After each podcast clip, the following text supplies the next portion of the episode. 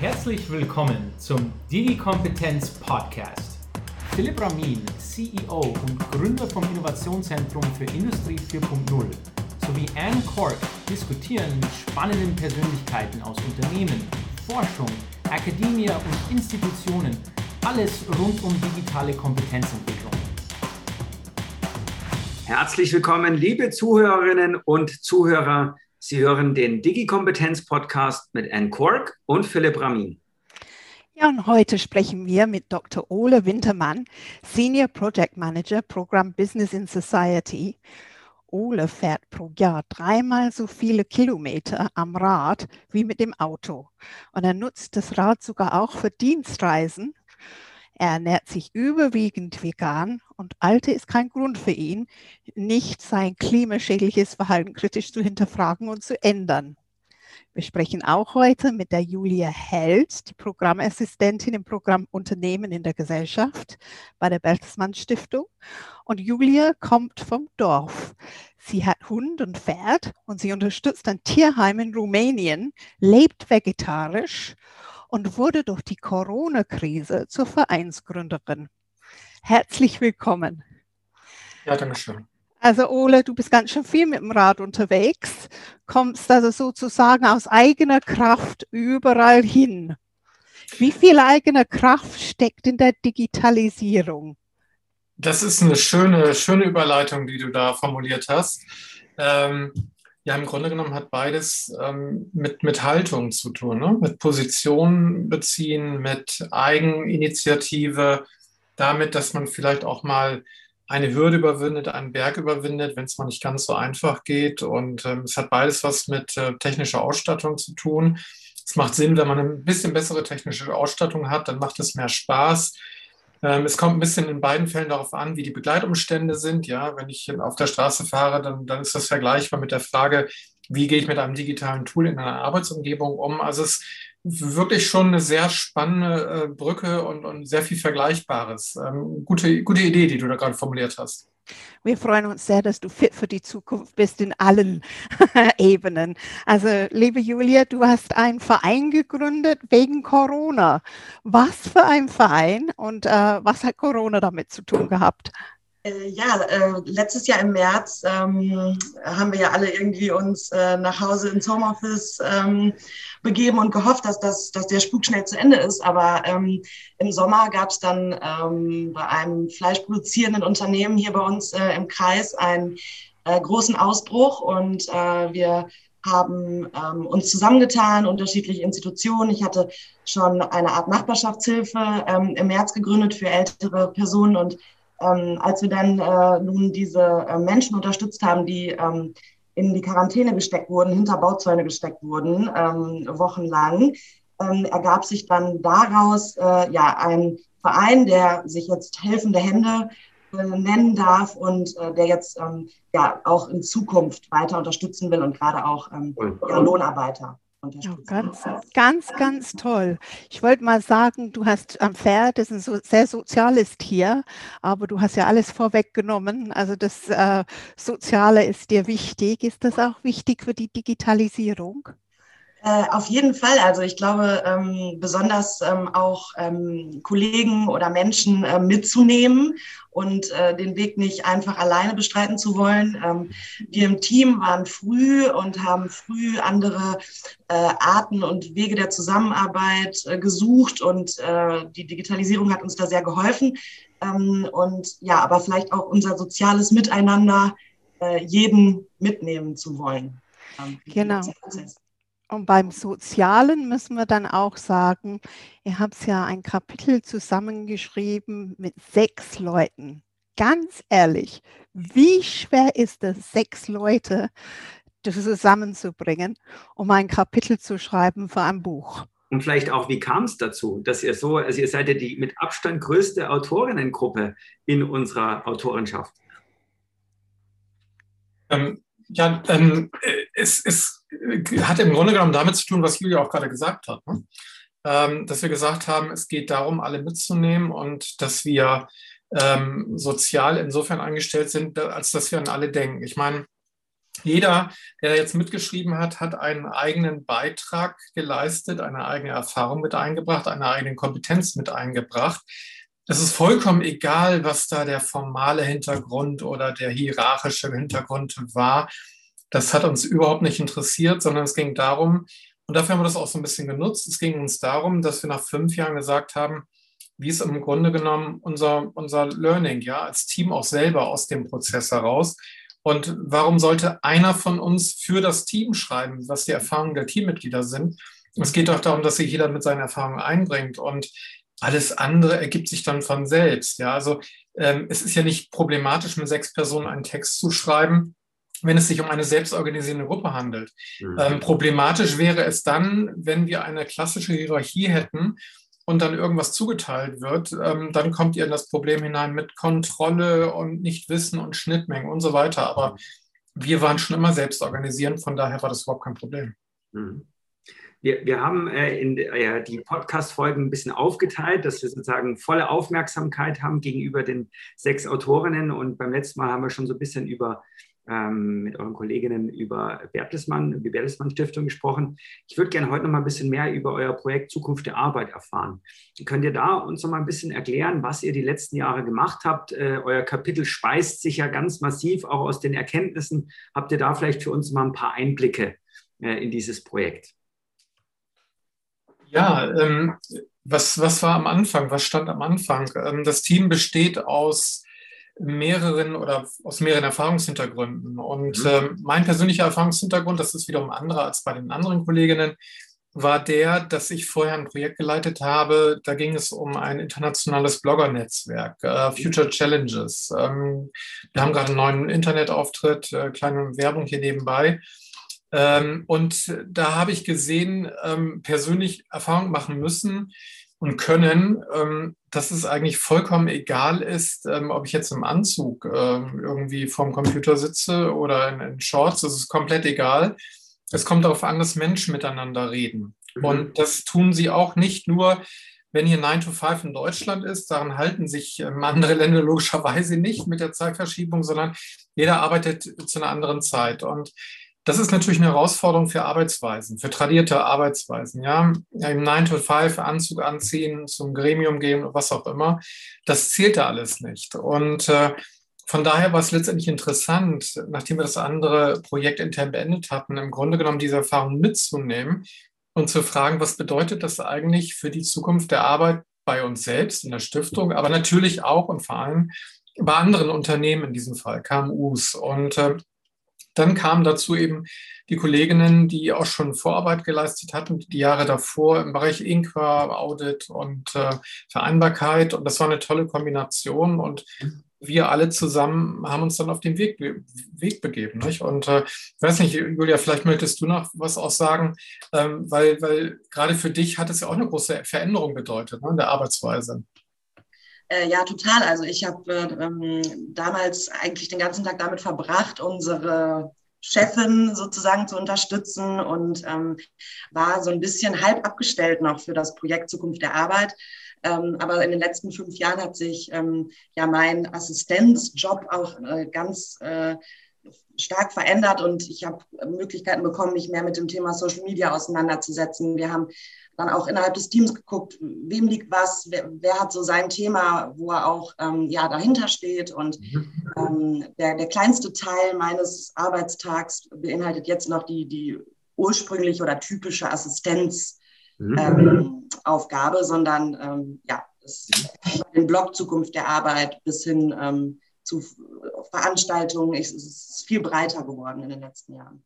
Ich habe jetzt rausgehört, dass das Projekt äh, fünf Jahre ungefähr ging, ja, oder geht. Ähm, Julia, was war für dich der überraschendste Moment in diesem Projekt? Gibt es da irgendwas, wo du sagst, hey, das war echt so ein, so ein Game Changer oder irgendwie sowas, wo du sagst, das, das war richtig, an das kann ich mich heute noch erinnern?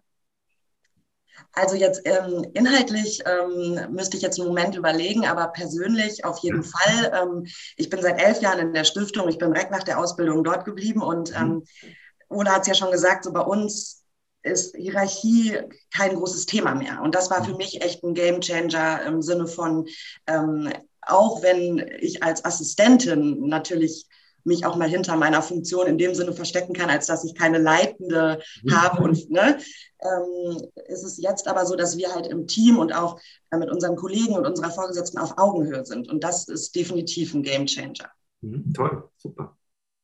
Was sind die besonderen Vorteile, Julia, aus deiner Sicht, dass, dass diese Augenhöhe da ist? Ich glaube, es, ähm, es, es wird halt einfach weniger Arbeit. Äh, es ist ähm, mehr die, die, dieser Zusammenhalt äh, thematisch als auch ähm, mit den jeweiligen Kompetenzen. Ähm, es, es, ja, es macht es so leicht irgendwie, ähm, weil man äh, gemeinsam dann ein Projekt hat, auf das man Lust hat und sein, seinen Teil daraus irgendwie hat, ähm, an dem man gerne arbeitet. Und da geht halt jeder super gern 120 Prozent, ohne dass es einem schwerfällt. Mhm. Wie viel Zukunft der Arbeit steckt denn heute tatsächlich schon in der deutschen Arbeit drin, also sprich in den Organisationen um uns herum? Frage ja, beide. Äh, äh, also es gibt natürlich unterschiedliche Untersuchungen. Wir selber haben ja auch eine Untersuchung durchgeführt, eine Umfrage vor anderthalb Jahren. Da ging es um die Frage, wie digital sind eigentlich deutsche Unternehmen inzwischen aufgestellt. Ähm, dann haben wir die ähm, Studie zusammen mit der Otto-Gruppe und Fraunhofer IAO ähm, durchgeführt zur betrieblichen Transformation, digitalen Transformation. Mhm. Ähm, die hat, es tut mir leid, wenn ich die Antwort im Grunde genommen kommunikativ nicht so gut auf den Punkt bringen kann. Ich muss sagen, es kommt darauf an. Ähm, mhm. Es kommt auf die Branche drauf an. Ähm, es kommt auf die Situation natürlich jetzt mit Corona drauf an, wie, wie das sich ausgewirkt hat. Es kommt in den allermeisten Fällen auf die Geschäftsführung, auf den Vorstand an eines Unternehmens, ähm, ob sich etwas verändert. Und die, die große, große Problematik, und ich glaube, damit werden wir auch noch jahrelang zu tun haben letztendlich auf dem Arbeitsmarkt oder in der Unternehmenswelt, ist, ähm, wenn äh, Digitalisierung mit Technisierung verwechselt wird. Mhm. Ähm, es ist eben nicht nur, um, um in diesem tollen Bild mit dem Rad zu bleiben, es ist eben nicht nur die Frage, äh, wie viele Gänge habe ich, um den Berg hinaufzukommen, sondern es kommt auch ein bisschen darauf an, welche innere Einstellung ich habe oder ob ich vielleicht die Möglichkeit habe, ähm, in einem Peloton äh, den Berg hinauf zu klettern, was beides in beiden Fällen das erleichtert. Ja, das ist eine Kulturfrage. Ja, arbeitet das Peloton zusammen oder macht jeder sein eigenes Ding? Und äh, diese Kulturfrage zu vermitteln, das ist wirklich sehr, sehr schwer, weil das ist eine Frage, also das, das muss man selber leben. Mhm. Ja, ich, ich kann eben nicht darüber theoretisieren als Trainer, wie das Peloton den Berg hochfährt und sich gegenseitig unterstützt, sondern ich muss wissen, welche sozialen Prozesse innerhalb dieses Pelotons, in dieser Gruppe von Fahrradfahrern, die den Berg hochfahren, stattfinden. Ja? Wer möchte an welcher Stelle ähm, fahren? Wer kann mit welchem Fahrrad am besten fahren? Wer möchte eigentlich äh, jenseits des Berges weiterfahren und so weiter? Das, das muss ich wissen und dass diese Prozesse eine Rolle spielen. Und das ist leider erstens schwer messbar. Ja, mhm. also welcher Vorgesetzte, welcher, welcher Geschäftsführer, wie soll man das messen, ob er das kann, ob er das vermitteln kann? Und zweitens, wenn Interesse daran besteht, das zu vermitteln, wie bekommen wir das hinein in eine Unternehmenswelt, die seit Jahrzehnten auf Hierarchie und Karriere und Ellbogen und Schornsteinkarrieren ausgelegt ist. Ja, also wenn ich 30 Jahre Fortbildung durchlaufen habe als Führungskraft ähm, und deutlich gemacht wird, wie ich mich durchbeißen kann, damit ich meine Interessen umsetzen kann. Wie kann ich denn auf einmal kulturell lernen, dass es mehr Sinn macht, Wissen abzugeben, als Wissen zu hamstern? Mhm. Mhm. Also es ist sozusagen aus deiner Sicht einfach auch ein, ein sehr langfristiger Prozess, den wir uns noch vorhaben, weil man die Kultur einfach nicht per Knopfdruck verordnen kann oder ja, ändern kann, sondern wir brauchen die positiven Vorbilder wir brauchen sozusagen das, das, das Tun, das Leben der eigentlichen Werte und dann wird sozusagen auch das, was wir uns wünschen, nachkommen. Kann man das so übersetzen? Ähm, ja, und ich, ich setze da ein bisschen, oder wir auch alle setzen da ein bisschen Hoffnung auf die nächste Generation. Ähm, da, da ergibt sich eine interessante, auch für uns selber, weitere Denke. Wir werden ja jetzt das Projekt beenden Ende dieses Jahres und wir werden aber ein, ein Anschlussprojekt entwickeln und das wird so ein bisschen in die Richtung gehen, Nachhaltigkeit und Digitalisierung zusammendenken. Und was wir schon beobachtet haben beim Thema Nachhaltigkeit und den Werten zur Nachhaltigkeit, genauso wie bei dem Thema Digitalisierung, es ist beides doch eine relativ deutliche Generationenfrage. Ja, und äh, das heißt nicht, dass ältere Menschen wie ich oder andere nicht fähig wären, sich auf veränderte Rahmenbedingungen einzustellen, ne? weil die Einleitung von Anne hat ja deutlich gemacht, man kann sich darauf einstellen. Aber es ist tendenziell schon so in, in, der, in der Alterskohorte insgesamt, dass natürlich der Änderungswille, der Anpassungswille mit dem Alter abnimmt. Das ist ganz klar. Und wir beobachten halt, dass die Offenheit für das Thema digitaler Wandel und nachhaltiger Wandel halt in der jüngeren Generation teilweise auch aktiv eingefordert wird. Ja, also nicht nur die, die leben nicht nur danach, sondern die fordern das auch aktiv ein für ihre Arbeitsumgebung. Und wir setzen ganz große Hoffnung darin, dass der Wandel, sowohl der digitale als auch der nachhaltige Wandel, damit dann Push erfahren werden. Ihr habt ja wunderschöne Bilder in, in eurem Kapitel. Also eines davon war, Innovation steht im Kopf und nicht auf dem Papier. Wie schafft man das, dass diese Innovation, die im Kopf ist, von Kopf zu Kopf springt im Unternehmen? Ja, ähm, wie schafft man das? Es ist schwer. Also wir im Team, glaube ich, sind, behaupte ich jetzt mal, alle relativ innovativ und kreativ. Ähm, behaupte ich jetzt einfach mal. Und darüber haben wir uns eigentlich nie Gedanken gemacht, weil wir das einfach gelebt haben. Ja? Also wenn Julia eine ganz schräge neue Idee hatte für Social Media, dann haben wir alle gesagt, ja, mach doch mal. Mal ausprobieren, mal ausprobieren, was passiert. Ne? Und vielleicht geht es schief, manchmal ist es schief gegangen, meistens ist es gut gegangen. Ähm, und, und, wir konnten das auch innerhalb der Stiftung ja dann weiter kommunizieren. Ähm, da hat Julia dann entsprechend ähm, das in anderen Bereichen davon erzählt und, und weiter berichtet so läuft Innovation. Und ähm, äh, wir haben halt so ein bisschen das Problem in Deutschland, dass wir glauben, wir sind innovativer, wenn es Behörde für Innovation gibt. Ja, und äh, das Gleiche auch in Unternehmen. Ja, also nur weil es ähm, eine Taskforce für Innovationen gibt, heißt es nicht, dass die Menschen auf einmal innovativer sind, sondern es kommt ja darauf an, die Menschen zu, zu identifizieren, die innovativ sein wollen. Mhm. Ja, und ähm, ich glaube, Julia, wenn ich auch nochmal an, an dich jetzt denke, ähm, das gilt ja auch für dich und deine Tätigkeiten im Social Media Bereich. Ja, welche Erfahrungen du da gesammelt hast, auch intern, oder? Oder wie siehst du das?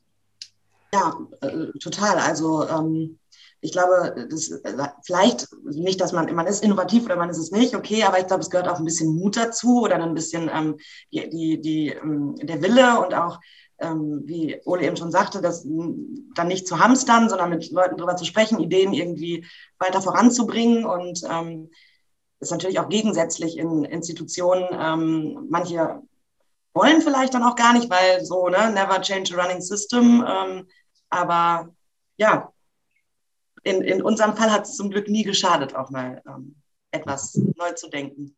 Mhm. Julia, wir haben von Ole gehört, dass du manchmal ab und zu so ganz schräge Ideen hast.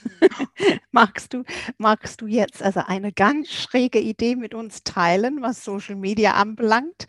Also eine kleine für die Leute draußen, die vielleicht noch nicht auf solche Ideen gekommen sind, die offensichtlich funktionieren? Ja, vielleicht. Also das, was mir sofort in den Kopf kommt, wo ich aber auch froh bin, dass ich dann nicht nur die schräge Idee habe, sondern dann auch meine schrägen Kollegen, die das mitmachen, ähm, war jetzt ähm, im Rahmen unserer Coworking-Studie mit ähm, Coworkland, habe ich ähm, meine Kollegin ähm, Birgit Wintermann gebeten, doch mal das, was sie jeden Morgen tut, äh, seit Corona, ähm, Fake-Pendeln, einfach mal ähm, mit dem Handy zu begleiten. Und da haben wir eine Instagram-Story drüber gemacht und ähm, eine kleine Umfrage zu gemacht. Und ähm, das hat, das hat, ja, hat gut geklappt und es war schön, dass ähm, man auch so ein bisschen ähm, Interaktion auf dem Kanal gemerkt hat und Rückmeldungen bekommen hat und einige natürlich, die gar nicht wussten, hm, Fake Panel, was ist das denn? Und ja, Birgit hat es dann einfach mal äh, mhm. verbildlicht und ähm, hat das dann auch toll umgesetzt. Also das ist genau das, was mir jetzt auf Anhieb einfällt. Also auch eine neue Art der Forschung letztlich. Ne? Sowas sind ja auch ganz, ganz tolle Ansätze, um zu forschen und aus dem Feld Erkenntnisse zu ziehen. Sag mal, wir reden ja viel über Innovation. Ihr habt auch über Innovation sehr viel geschrieben in eurem Buchkapitel. Und letztlich geht es ja auch bei der Digitalisierung dann wieder um Innovation, weil wir machen das ja nicht zum Selbstzweck. Waren jetzt die Menschen früher weniger innovativ und, und, und ja, wie, wie können wir es denn schaffen, auch so einen, sag mal, einen entspannten Umgang mit Innovation ähm, zu haben. Weil, Uli, ich stimme dir so ein Stück weit zu, wir haben ganz viel Taskforce und, und Arbeitsgruppen und, und keine Ahnung, Projektbudgets, um Innovation irgendwie zu machen, aber letztlich findet halt vor allem die Diskussion und das Gespräch über Innovation statt, aber vielerorts dann gar nicht mehr die eigentliche Innovation, wo man dann manchmal das Gefühl hat, subjektiv, ich bin auch noch nicht so alt, dass vielleicht früher weniger über Innovation gesprochen wurde, aber in manchen Unternehmen schon auch sehr viel Innovation entstanden ist. Wie siehst du das oder wie seht ihr das? Also ähm, ich, ich kenne natürlich jetzt keine Daten. Ne? Ich kenne jetzt keine Erhebung zum Thema Innovation heute und früher. Mhm. Ähm, ja, Innovation ist ein Stück weit ein Modewort, wie auch Nachhaltigkeit leider. Ähm, aber nichtsdestotrotz, was? Und auch Digitalisierung. Ja, klar, natürlich auch Digitalisierung. Aber nichtsdestotrotz sind das natürlich nach wie vor wichtige Trends, die mit solchen Worten beschrieben werden oder wichtige Tatbestände. Was die Innovation angeht, ähm, wenn ich da jetzt einfach mal ganz subjektiv bin, ja, aus der persönlichen Perspektive, ähm, ich bin vor, ich muss jetzt ein bisschen, weiß ich ich glaube 12, 13 Jahren, bin mir nicht mehr ganz sicher, zum ersten Mal bei der Republika gewesen. Mhm. Damals, das war die dritte Republika, glaube ich, insgesamt. Äh, ich hoffe, ich bringe jetzt nichts mit den Zahlen durcheinander, aber ich glaube, das kommt ungefähr hin. Ähm, das war noch im Friedrichstadtpalast und äh, das war total chaotisch. Ja, das war total chaotisch. Ähm, aber viele Leute, die man damals kennengelernt hat und die damals was vollkommen Schräges vorgestellt haben, ähm, sind heute in entsprechenden Positionen, wo sie Sachen umsetzen können. Mhm. Und äh, ich finde, man kann ähm, daraus lernen, aus dieser digitalen Community, vielleicht auch manchmal ein bisschen nerdig, ähm, wie die am Anfang agiert haben. Und ähm, wir hatten, ich erinnere mich ähm, an, an damals an einen, an ein Barcamp, das, soweit ich weiß, größte Barcamp, was jemals analog in Deutschland umgesetzt worden ist. Äh, ich weiß nicht mehr, 500 oder 600 Teilnehmer. Da ging es um die Frage, ähm, Politik ins digitale Zeitalter äh, transferieren. Das war vor ungefähr elf oder zwölf Jahren. Und was ist alles erdacht worden? Ja? Und ähm, jetzt sind wir inzwischen beim Digitalministerium, wir sind beim Nationalen Aktionsplan Open Governance. Ähm, das hat sich endlich durchgesetzt. Aber das konnte sich nur durchsetzen, weil damals so viel kreative Leute, schrägdenkende Leute zusammengesessen haben und kreativ gedacht haben, ohne ein spezielles Ziel, sondern einfach nur zusammengesessen haben. Und äh, ich beobachte eben auch in dieser Dig Digitalszene, wie dann mit der Zeit so ein bisschen der Mainstream auf die Digitalisierung angesprungen ist. Naja, und jetzt ist es schon kreativ, wenn wir mal nicht ein Standard-Office-Produkt nutzen, sondern Zoom oder andere Produkte. Ja. Also äh, das Einhegen, das Bürokratisieren von Innovationen, das geht leider sehr schnell. Mhm. Und ich glaube, das ist in jedem Themenbereich so, der neu aufkommt oder den Bedeutung gewinnt. Aber ich glaube, das ist das Hauptproblem, dass wir dieses ursprüngliche ein Stück weit in der Digitalisierung äh, vergessen haben. Mhm. Kann man sagen, man kann sich die Zukunft denken, man muss nur wollen.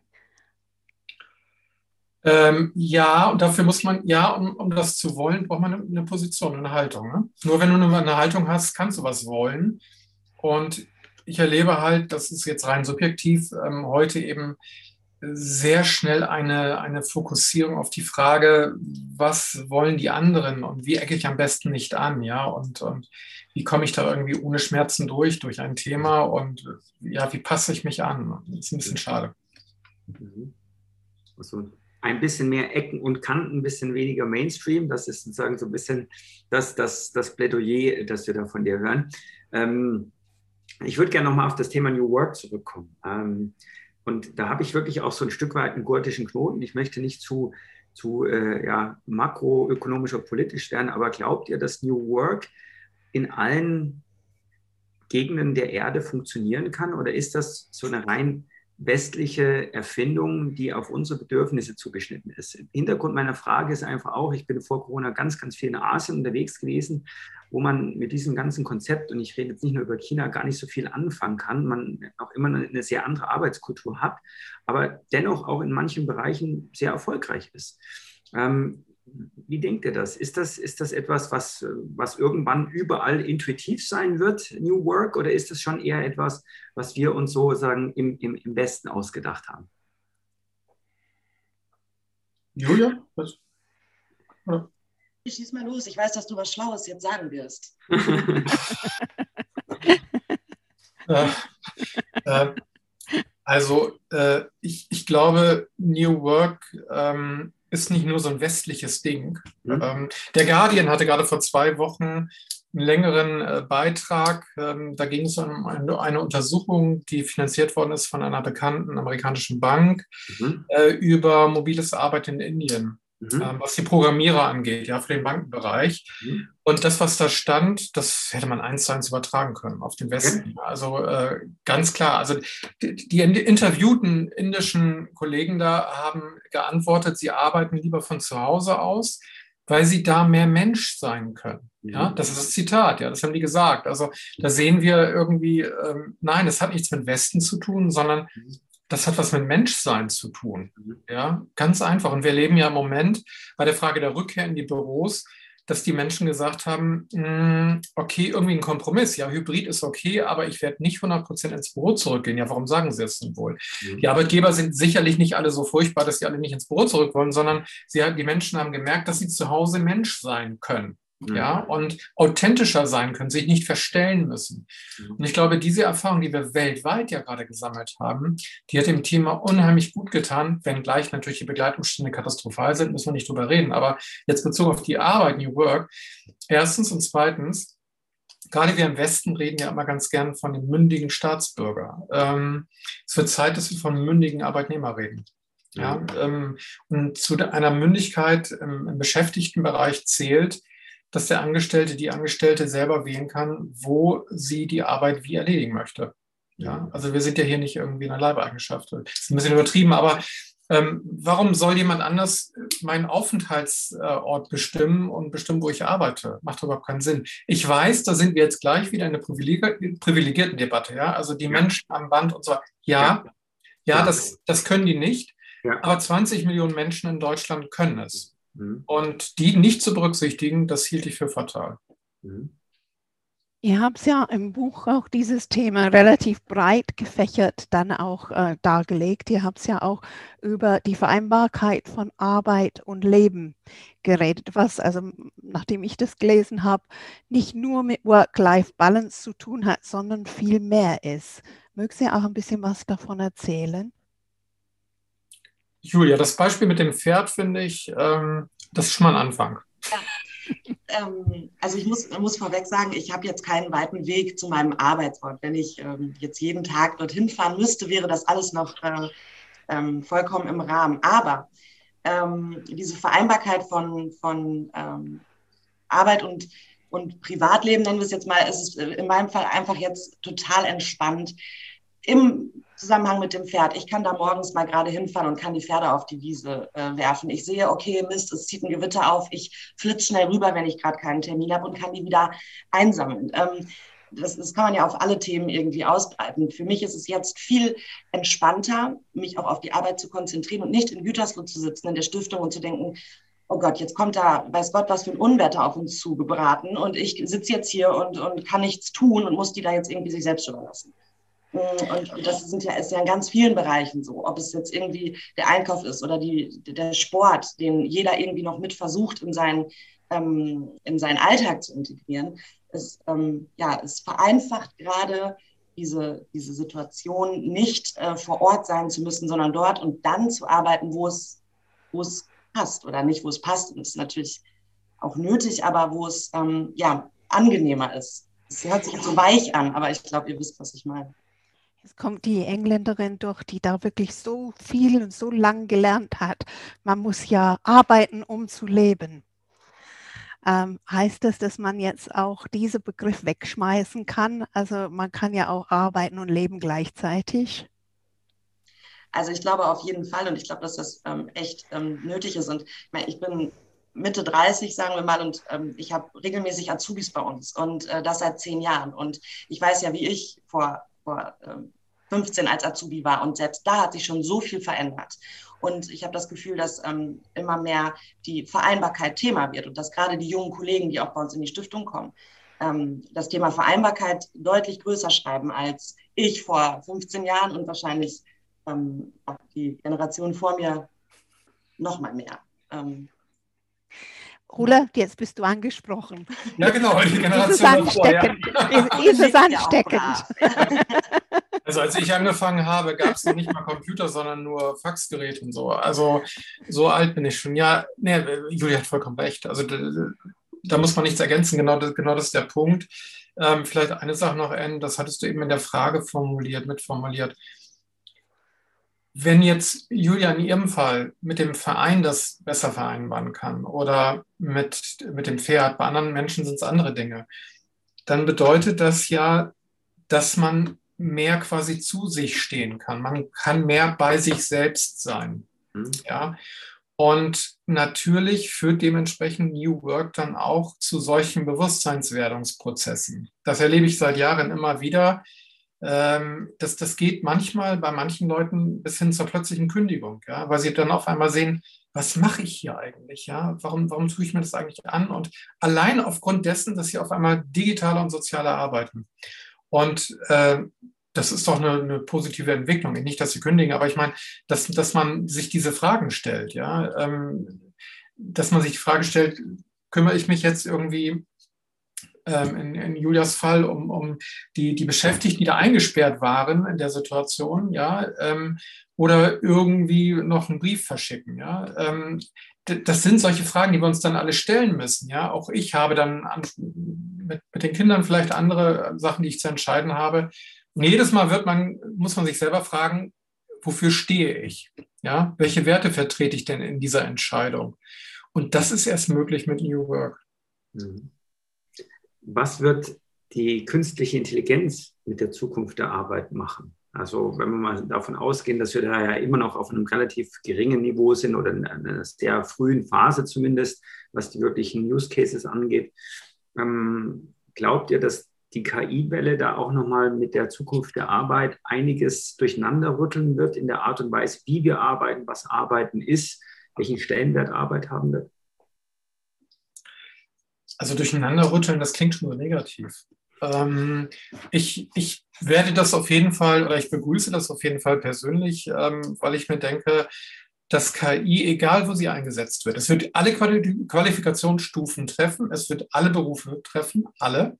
Mhm. Ähm, auch den Dachdecker, der jetzt KI nutzen muss, damit er die Drohne entsprechend über das Dach fliegen lassen kann. Ähm, ja, es, alle wird es betreffen. Mhm. Ähm, es erweitert doch unseren persönlichen Erfahrungshorizont und Kompetenzhorizont, ja. Ähm, wir müssen immer dran denken, in den selten, seltensten Fällen wird KI oder wird, wird, Robotik, wie in den 70er Jahren nämlich geschehen damals bei der Robotik, werden diese, wird diese Technik einen Beruf komplett ersetzen. Mhm. Also ähm, es werden, werden natürlich immer wieder die, die Banker genannt, wo KI natürlich eine relativ große Rolle spielen würden. Na gut, aber es muss natürlich auch Leute geben, die die KI pro programmieren. Es muss Leute geben, die letztendlich dann dem Kunden gegenüber das kommunizieren. Das wird es alles noch weiter geben. Also insofern, selbst dieser Beruf wird wahrscheinlich so bestehen bleiben. Und es sind nur einzelne Tätigkeiten innerhalb eines Berufes, die sich verändern. Und wenn ich da auch mal wieder auf unsere Arbeit in der Stiftung äh, zurückschaue, unsere Arbeit besteht zu einem Großteil darin, zu wissen, wer was sagt und welche Inhalte gerade veröffentlicht worden sind. Wenn es eine KI gäbe, die uns da hilft, den Überblick zu bewahren, ähm, lieben gerne würde ich die nutzen. Ja, soweit ist KI noch nicht ganz. Es gibt da ja erste Ansätze, OpenAI, da, die sind ja schon recht weit in der Produktion von, von Inhalten, aber ähm, ich freue mich drauf, wenn wir die Möglichkeit haben, ähm, mit KI dann Texte zu analysieren und uns auf andere Fragen auch konzentrieren zu können. Mhm. Also mehr Kreativität, mehr ja, wertstiftende Tätigkeiten, die dann hoffentlich auch auf uns zukommen. Ist es auch so ein bisschen die Essenz, die du da siehst? Ja, ja genau. Also weniger Routine-Tätigkeiten. Also Routine wird hauptsächlich übernommen werden durch KI. Und das ist doch gut, ist doch prima. Ja. Absolut. Ich glaube, da haben wir alle nichts dagegen. Ja, ich habe schon so ein bisschen den Eindruck, dass das auch in diesem Fall leider, leider so ein bisschen eine Altersfrage ist ähm, oder auch eine Frage der internen Einstellung. Aber das ist nichts Neues. Gab es ja auch schon vor der Digitalisierung, inwiefern jemand bereit ist, sich fortzubilden oder sich in neue Themen hineinzulesen. Und da kann ich nur appellieren, bleibt offen, ja. Oder wie Steve Jobs das damals gesagt hat, äh, ja, er bleibt neugierig und bleibt offen und lernt was Neues. Stay hungry, stay foolish. Ich glaube, so war ja, das. Ja, genau so war das, ja, genau. Ja, genau. Hängt über meinem Schreibtisch oder hing über meinem Schreibtisch. Herr Ole, du sprichst jetzt noch einen ganz wichtigen Punkt an, den wir in den letzten Minuten auch gerne nochmal äh, adressieren wollen würden. was hat denn auch diese Einstellung, von der du oft sagst äh, sprichst, und die Haltung und, und die, die Wahrnehmung von diesen Themen auch etwas mit, mit einem Kompetenzgerüst zu tun? Also können wir nicht vielleicht auch oder müssen wir nicht auch gerade die älteren Generationen in Schutz nehmen, weil sie das ja auch nie gelernt haben, sich so zu verhalten. Sie wurden ja so sozialisiert. Also müssen wir vielleicht auch an manchen Stellen äh, die Leute noch viel stärker darin ausbilden und, und qualifizieren, um in diesen Bereichen dann auch wirklich sich entsprechend zu verhalten und, und die Dinge so zu tun, wie wir es uns wünschen?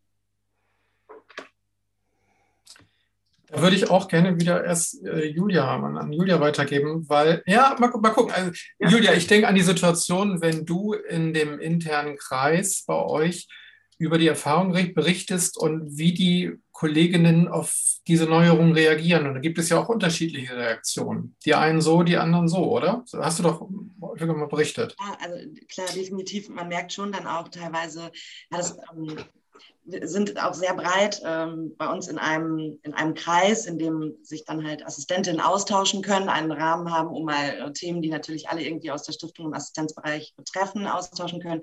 Und da sind, ähm, ja, ich weiß nicht, wie die jüngste ist vielleicht 24, die älteste ist kurz vor der Rente. Und da merkt man natürlich ähm, mal mehr, mal weniger, wie, wie groß ähm, ja, die, das Interesse ist, dann sich auch noch mal anders irgendwie ähm, mit Themen auseinanderzusetzen. Und mhm. also in Schutz nehmen finde ich jetzt nicht. Ähm, ich glaube, da muss, ähm, muss eher unterstützt werden oder auch äh, ein bisschen ähm, angefüttert werden.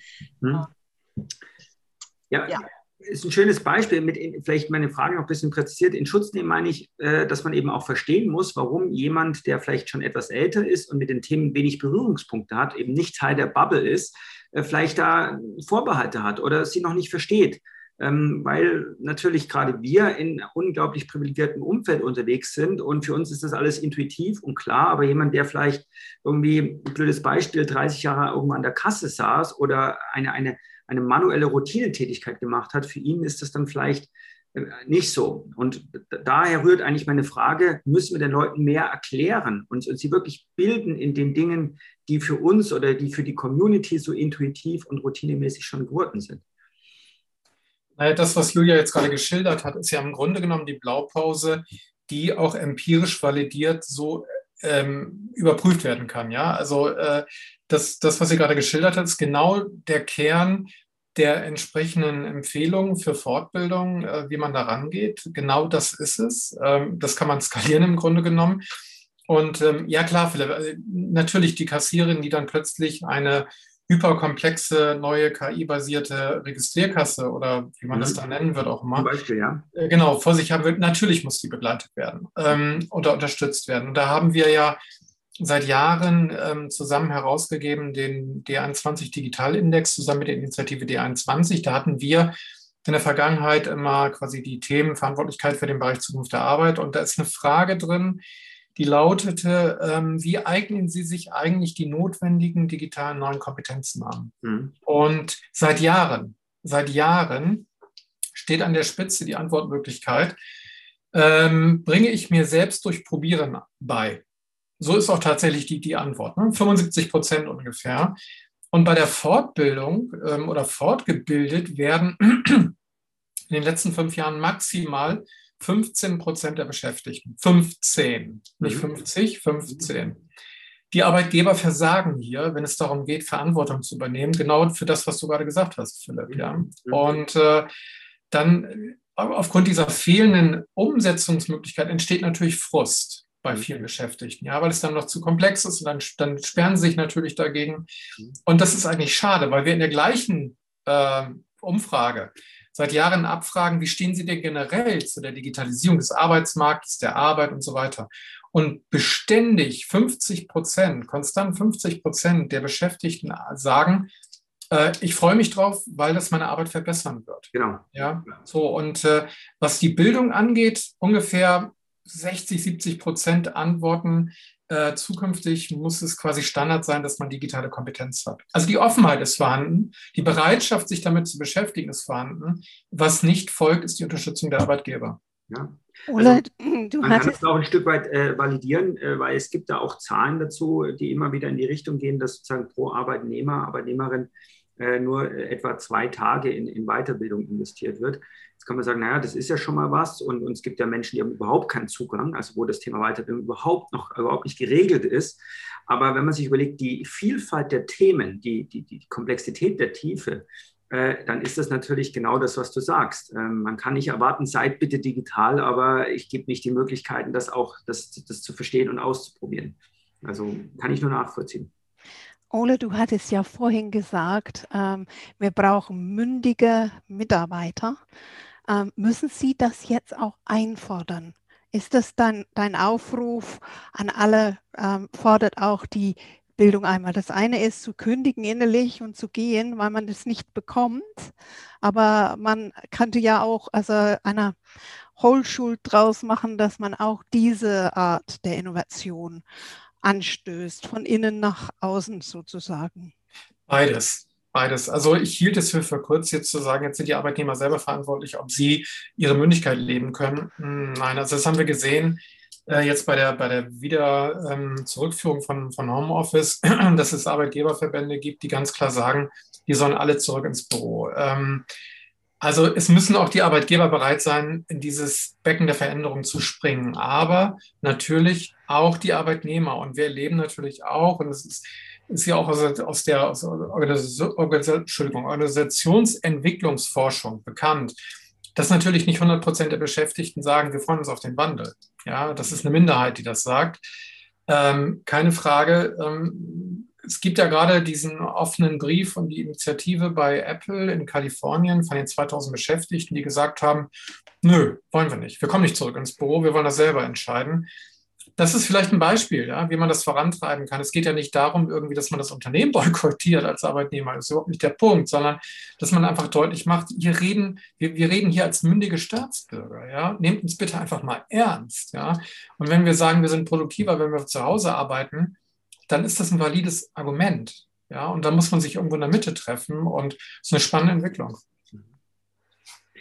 Ja, wir kommen langsam zum Ende unserer heutigen Podcast-Folge und wir haben immer zwei Fragen vorbereitet, die wir jedem Gast äh, äh, sozusagen stellen. Ähm, eine Frage kommt von Anne, eine von mir und ihr könnt euch ein bisschen einen Teilaspekt raussuchen, wie ihr es beantwortet. Und zwar wäre die Frage, wenn ihr an die Zukunft der Kompetenzentwicklung denkt, ja, also nicht Zukunft der Arbeit, sondern diesmal Zukunft der digitalen Kompetenzentwicklung, ähm, was glaubt ihr in Zukunft? Worauf kommt es an? Fällt euch da ein, zwei, fallen euch ein, zwei Punkte an, wo ihr sagt, das ist wirklich entscheidend, entweder auf individueller Ebene, auf ökonomischer Ebene, institutioneller Ebene. Sucht euch einfach irgendetwas raus, wo ihr gern was dazu sagen wollen würdet.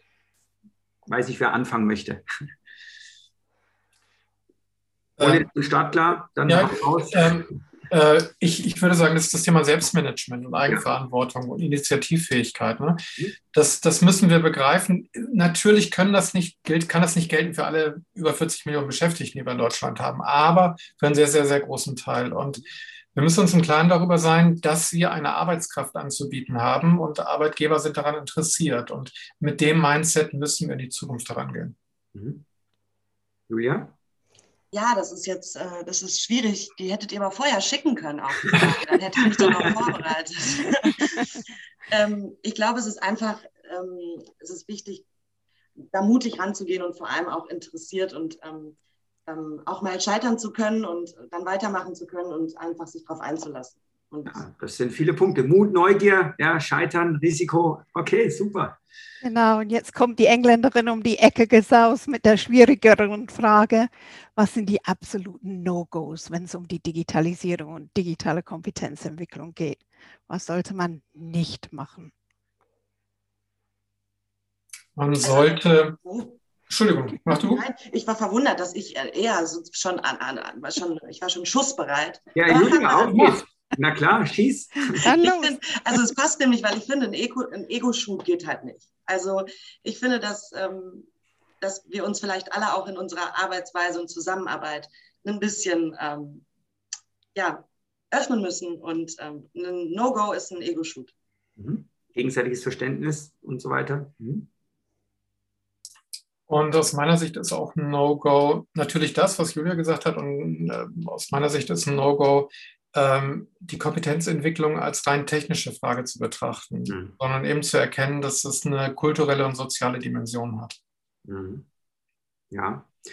äh, wunderbar, äh, wunderbares Schlusswort, ja, wunderbar zusammengefasst, äh, worauf es ankommt, worauf man äh, sich nicht so sehr fokussieren sollte. Und ich möchte es an dieser Stelle ähm, ja, äh, nutzen, um mich zu bedanken bei euch für die wunderbaren Ausführungen und Einblicke erstmal in eure Arbeit, in eure Projektarbeit. Ein ganz faszinierendes Projekt, die Zukunft der Arbeit. Wir sind natürlich schon ganz gespannt wenn es dann um die nachhaltige Digitalisierung geht, möglicherweise das Folgeprojekt, was ihr uns dann wieder Spannendes zu berichten habt. Aber an dieser Stelle erstmal vielen, vielen Dank äh, für euren heutigen Input. Und wenn Sie, liebe Zuhörerinnen und Zuhörer, jetzt natürlich mehr über dieses Projekt äh, erfahren wollen, dann gibt es die Möglichkeit, dass man da recherchiert und ganz viel im Internet auch auf dem Blog dazu findet oder sich natürlich auch das Buchkapitel anschaut, ähm, die betriebliche digitale Transformation als Lackmustest der Innovationsfähigkeit von Betrieben und Menschen.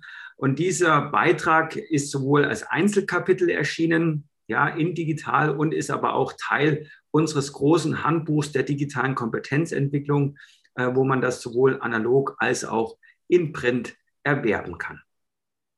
Ja, und heute haben wir gelernt, dass äh, die Bertelsmann Stiftung da ist, wo die Hierarchie abgebaut wird und das zum Gamechanger wird. Wir haben auch gelernt, dass man auch rollend in die Arbeit kommen kann und dass das auch den Berg der Digitalisierung schaffen kann, wenn man es richtig anstellt. Und dass man sehr sozial sein muss und keine Ego-Shooter.